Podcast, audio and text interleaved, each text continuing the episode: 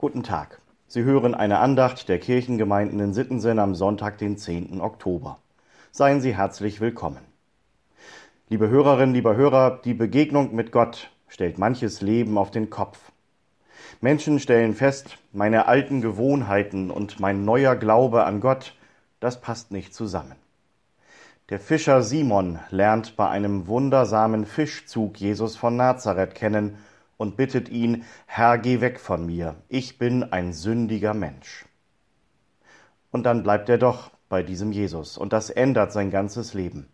Aus dem Fischer wird ein Menschenfischer.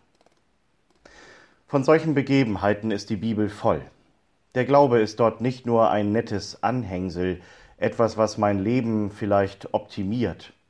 Nein, der Glaube ist eine völlig neue Lebenshaltung eine Neuausrichtung des Lebens.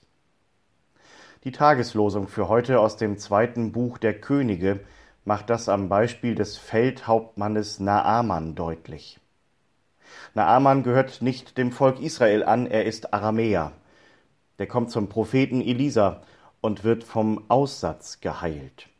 Durch das Bad im Jordan, also in dem Fluss, in dem Jahrhunderte später Johannes Jesus tauft. Naaman erfährt Gottes Wirken am eigenen Leib. Er begreift, wer der wahre Gott ist.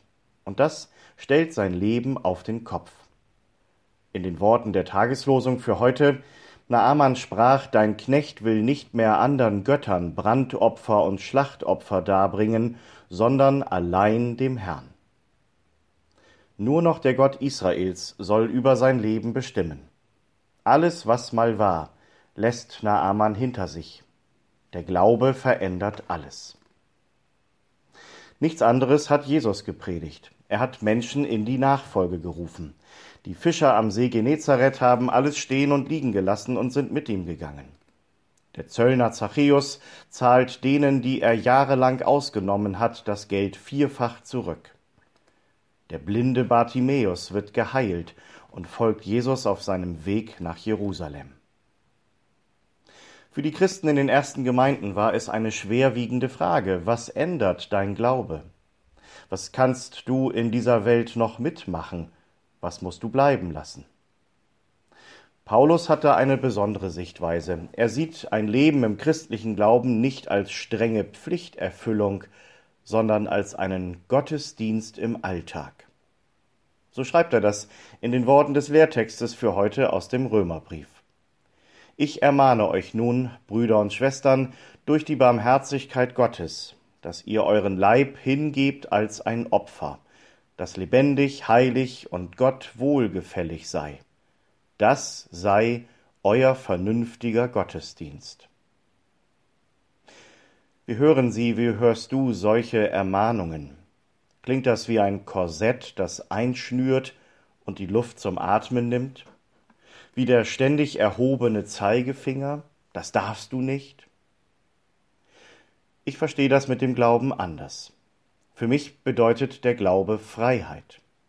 Es geht nicht in erster Linie darum, was ich alles nicht darf, sondern darum, was ich alles nicht mehr muss. Ich muss mir keine Anerkennung verdienen, muss mich nicht wichtiger nehmen als andere und brauche keine Angst zu haben, zu kurz zu kommen. Und dann entsteht da ein großer Freiraum für den Gottesdienst im Alltag, mit Platz für Gott, meinen Nächsten und mich selbst. Ja, der Glaube ändert alles, stellt alles auf den Kopf. Der Glaube macht mich frei. Gott sei Dank. Kommen Sie gut durch diesen Tag und die neue Woche im Vertrauen auf Gott und unter seinem Segen. Ihr Pastor Sven Kaas.